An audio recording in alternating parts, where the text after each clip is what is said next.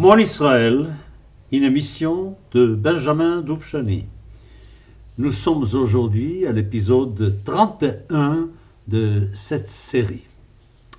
Et nous abordons un sujet qui m'est très pénible d'aborder, franchement. Nous sommes en train de parler de la période 1880 et 1914 jusqu'à la Première Guerre mondiale.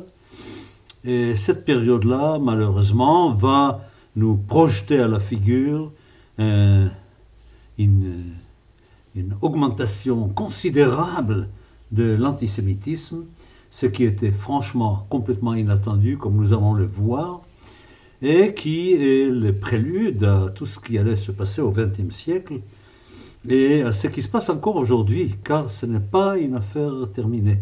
Nous ne sommes pas du tout, pas du tout à la fin de tous ces grands malheurs provoqués par cette idéologie néfaste. Bon, pour ceux qui suivent mes émissions, vous connaissez déjà très bien mes idées concernant ce double antisémitisme. Je rappelle à ceux qui ne le savent pas que je considère qu'il y a toujours l'antisémitisme paternel et l'antisémitisme maternel. Différence très rapidement, l'antisémitisme paternel a un rapport avec la foi, avec le ciel, avec les divinités ou Dieu, c'est-à-dire les juifs ne veulent pas répondre à l'invitation qui est faite par les païens d'abord, par les chrétiens ensuite, d'être comme eux, venez, on va partager le Père ou les pères qui sont au ciel. Vous allez être comme nous, vous allez être nos frères, vous allez être nos amis, on va vous accueillir, vous allez être vraiment comme nous, ça va être formidable. Et les juifs à ce moment-là disent, non, merci, nous ne voulons pas avoir votre spiritualité, nous avons la nôtre qui nous convient parfaitement bien, qui est probablement, probablement meilleure que la vôtre, même si on ne le dit pas, on le fait bien sentir, meilleure que la vôtre. Et à ce moment-là, la haine, elle s'exprime contre le fait du refus juif d'être comme les autres. Le refus d'être comme les autres. L'antisémitisme maternel, tout à fait autre chose. Il s'agit plus du ciel, il s'agit de la terre, il s'agit de l'immanence. Et dans cette histoire-là, évidemment, nous avons affaire à des juifs qui aspirent à l'émancipation, qui vivent dans des pays où ils veulent s'intégrer, ils veulent faire partie des pays. Et à ce moment-là, la réponse est tout à fait différente. La réponse est non, nous ne voulons pas de vous comme euh, étant nos frères, et nous ne voulons pas partager notre mère avec vous. Car s'il s'agissait de volonté de partager le Père qui est au ciel, il y a un manque total de volonté de partager euh, la mère qui est qui représente toutes les valeurs immanentes. C'est l'économie, c'est la terre, c'est le sang, c'est tout ce qui est du niveau de la vie normale, de la vie courante des gens, de la vie sociale des gens, et en dehors de leur engagement vis-à-vis du ciel.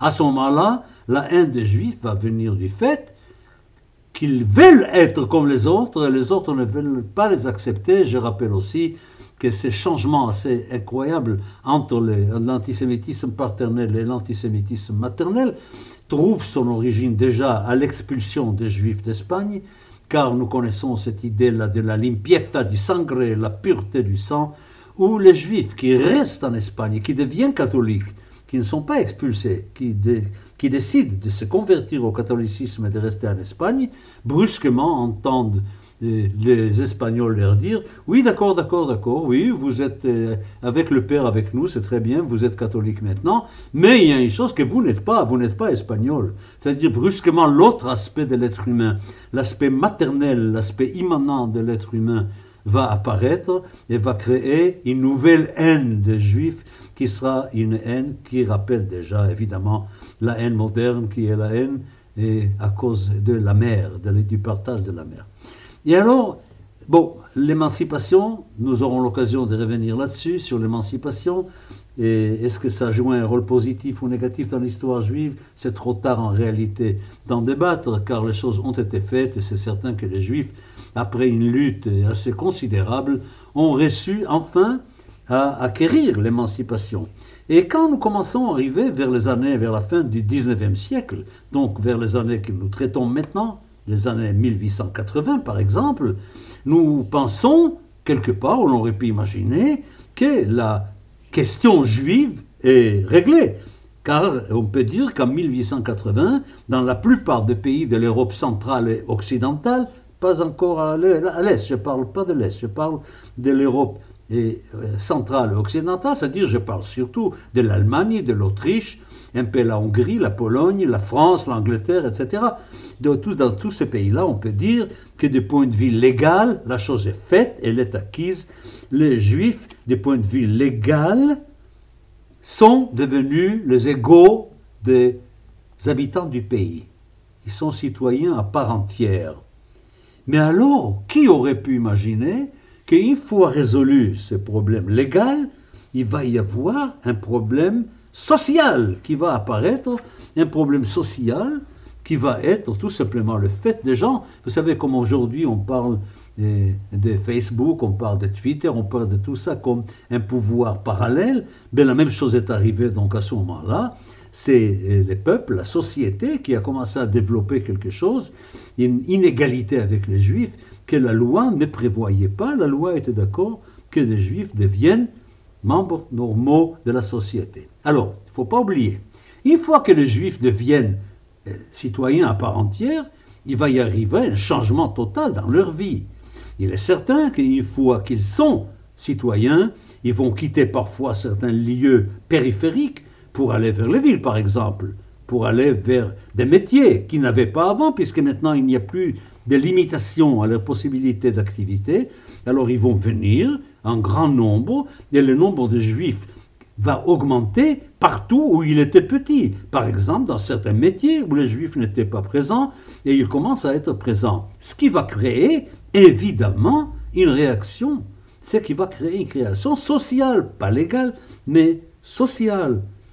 Donc, disons-le, la haine des juifs qui vient de la tradition chrétienne, n'est pas passée, n'est pas morte, elle est toujours là. On n'a pas oublié cela, bien que ce soit plus la raison principale, elle est toujours là. Il y a une habitude, il y a une coutume de haine qui est véhiculée par l'Église, qui est véhiculée par pas mal de prêtres, qui est véhiculée même par certains journaux chrétiens qui continuent. Alors évidemment, dans le temps, on disait des juifs, quoi, ils étaient déicides, ils ont tués de Dieu, ils sont des profanateurs du nom de Dieu, et ils ont besoin parfois de sang chrétien pour leurs coutumes étranges, des, des, des mitzvot alimentaires.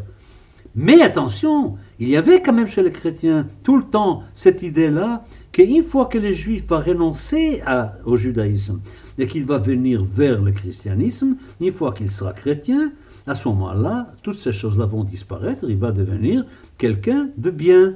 Eh bien, ce n'était pas du tout le cas, évidemment. Ça ne fonctionne plus. Le raisonnement religieux ne fonctionne plus. La religion joue de moins en moins de rôle dans l'antisémitisme moderne.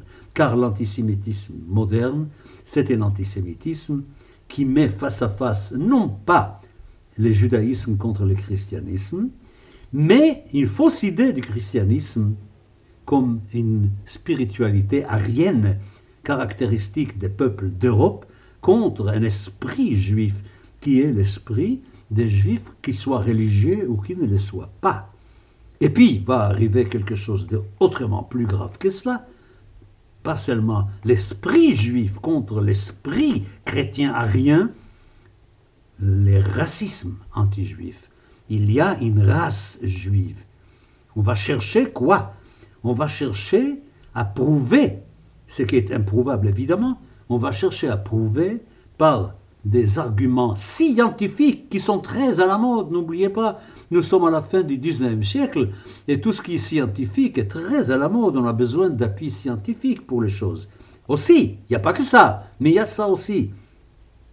Alors nous avons au niveau de l'opinion publique générale, surtout en Allemagne, j'insiste bien, surtout en Allemagne, cette idée-là de la race juive. Et puis, une idée scientifique, entre guillemets, faussement scientifique, que des caractéristiques raciales sont tellement ancrées dans l'être humain qu'elles ne sont pas capables d'être transformées ou d'être annihilées. C'est-à-dire qu'on porte, on porte avec soi cela de façon définitive, aucun moyen d'y échapper. Incroyable. Là, là, nous sommes vraiment quelque chose d'absolument incroyable.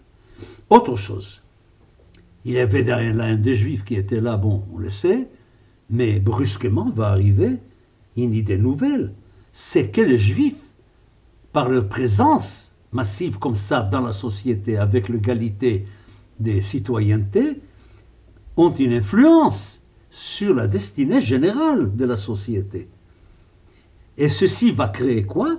La création d'organismes antisémites. Ce ne sera pas uniquement une affaire d'individus, ce sera une affaire d'organismes, des gens s'organisent, pas seulement qui organisent, mais qu'on construise toutes leurs pensées, toutes leurs idéologies sur l'idée qu'il faut combattre les juifs si on veut sauver la société dans laquelle on est. Là, nous sommes devant vraiment d'une nouveauté qui est quelque chose d'absolument terrible. Autre chose, il y a des gens maintenant qui vont commencer à associer, évidemment, l'idée de l'esprit juif ou de la race juive ou de la religion juive dans le domaine économique, où les juifs maintenant sont libres d'agir librement. Ils sont citoyens comme tous les citoyens. Ils sont là. Et immédiatement, que par exemple chez les socialistes, immédiatement, il y a un rapport entre le judaïsme et le capitalisme, ce sont les juifs qui ont leur part dans le capitalisme. Et alors là, il faut faire une distinction, évidemment. Il y a une distinction à faire entre les socialistes purs et durs et les radicaux socialistes et qui, eux, disons, disons-le autrement, disons, il y a ceux parmi les socialistes qui pensent que le passage par, par le capitalisme est obligatoire, il y a ceux qui pensent qu'on peut passer directement au socialisme sans passer par le capitalisme. Bon, alors évidemment, puisqu'on voit dans les juifs les prototypes même des capitalistes, on voit parfaitement bien que ceux qui pensent qu'il y a une nécessité de passer par le capitalisme pour arriver au socialisme vont être un peu moins antisémites que ceux qui pensent que le capitalisme, que l'étape des capitalistes n'est pas nécessaire et qu'on peut parfaitement bien passer directement au socialisme. Alors à ce moment-là, le juif est vraiment un ennemi mortel. Quand nous avons un personnage comme Fourier, par exemple, qui est franchement, franchement négatif par rapport aux juifs, car il associe parfaitement bien les capitalistes avec le juif.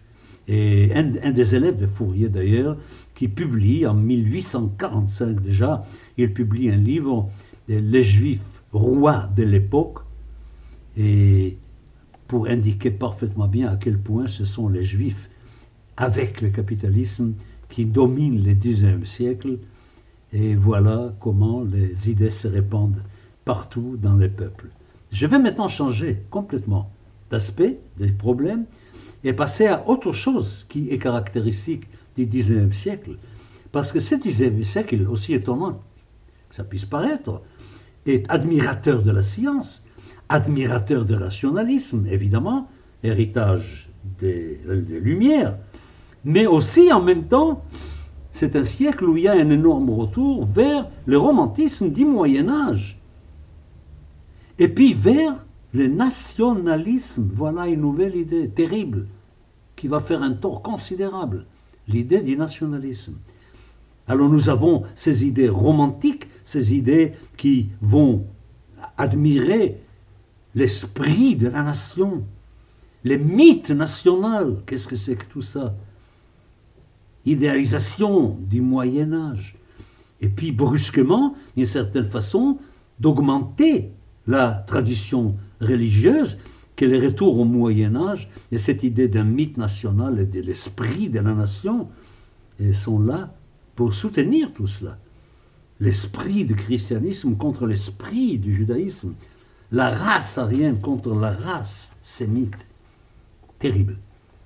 Et tout ça, dans un cadre étrange, le darwinisme arrive. Qu'est-ce que c'est que le darwinisme? C'est de la science, c'est très bien. Qu'est-ce qu'il dit le darwinisme? Qu'il y a une lutte entre les éléments dans la société, les meilleurs gagnent toujours, ce sont les meilleurs qui gagnent toujours, évidemment. Et alors, il y a un nouveau groupe qui arrive, un groupe racial qui arrive, et ces gens-là ont des qualités de lutte dans la société que les autres parfois n'ont pas parce qu'ils n'ont pas le courage de la nouveauté, tandis que les juifs pour qui tout ça est une affaire nouvelle ont le courage de prendre des chemins nouveaux, y compris par exemple dans l'économie. Les juifs peuvent aller dans l'économie vers des recherches que les autres n'osent pas faire. Voilà.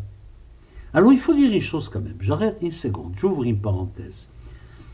L'idée du romantisme national, les idées socialistes, le positivisme scientifique, le darwinisme par exemple, toutes ces idées-là, admettons une seconde qu'il n'y a pas de juifs en Europe. Il n'y a pas de juifs en Europe, du tout, du tout. Est-ce que toutes ces idées-là ne seraient pas présentes en Europe?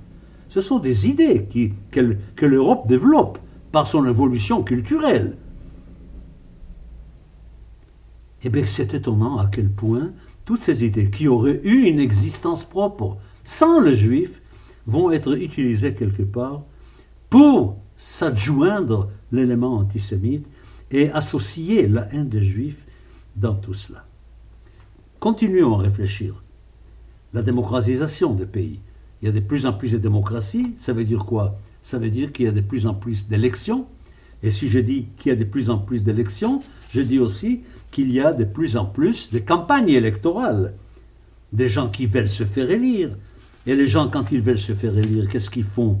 Ils parlent, ils disent parfois des choses qu'ils pensent, et parfois ils disent des choses qu'ils ne pensent pas. Si nous prenons par exemple ce que j'ai dit tout à l'heure sur les idées nouvelles dans l'économie que les juifs ont parce qu'ils prennent des risques et les autres ne prennent pas, évidemment qu'on va accuser les juifs à ce moment-là de prendre des chemins qui créent le malheur chez, chez un ensemble de paysans et qui sont obligés de quitter leur champ pour venir dans le ville. Et puis en plus de ça, tous les systèmes des guildes qui protégeaient pas mal de gens dans la société n'existaient plus puisque tout est libre maintenant et nous sommes devant des gens qui sont dans une situation qu'il est très facile d'associer avec l'idée qu'ils ne peuvent pas s'en tirer tout simplement parce que le libéralisme économique ne profite qu'à qui? Qu'aux gens de la grande finance, l'international qu'on appelle l'international doré, c'est-à-dire les juifs. Et puis à ce moment-là, vont ressortir cette idée des juifs méchants, cruels du Moyen Âge, toutes ces idées qui appartenaient au temps de l'antisémitisme paternel et qui vont servir maintenant à l'antisémitisme maternel et qui va associer la puissance juive dans la société.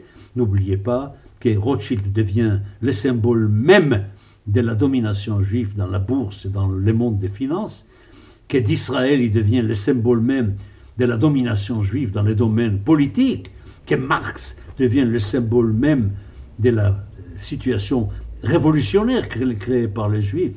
Heine devient le dominateur dans le champ de la littérature. Sarah Bernard qui devient dominatrice dans le champ du théâtre.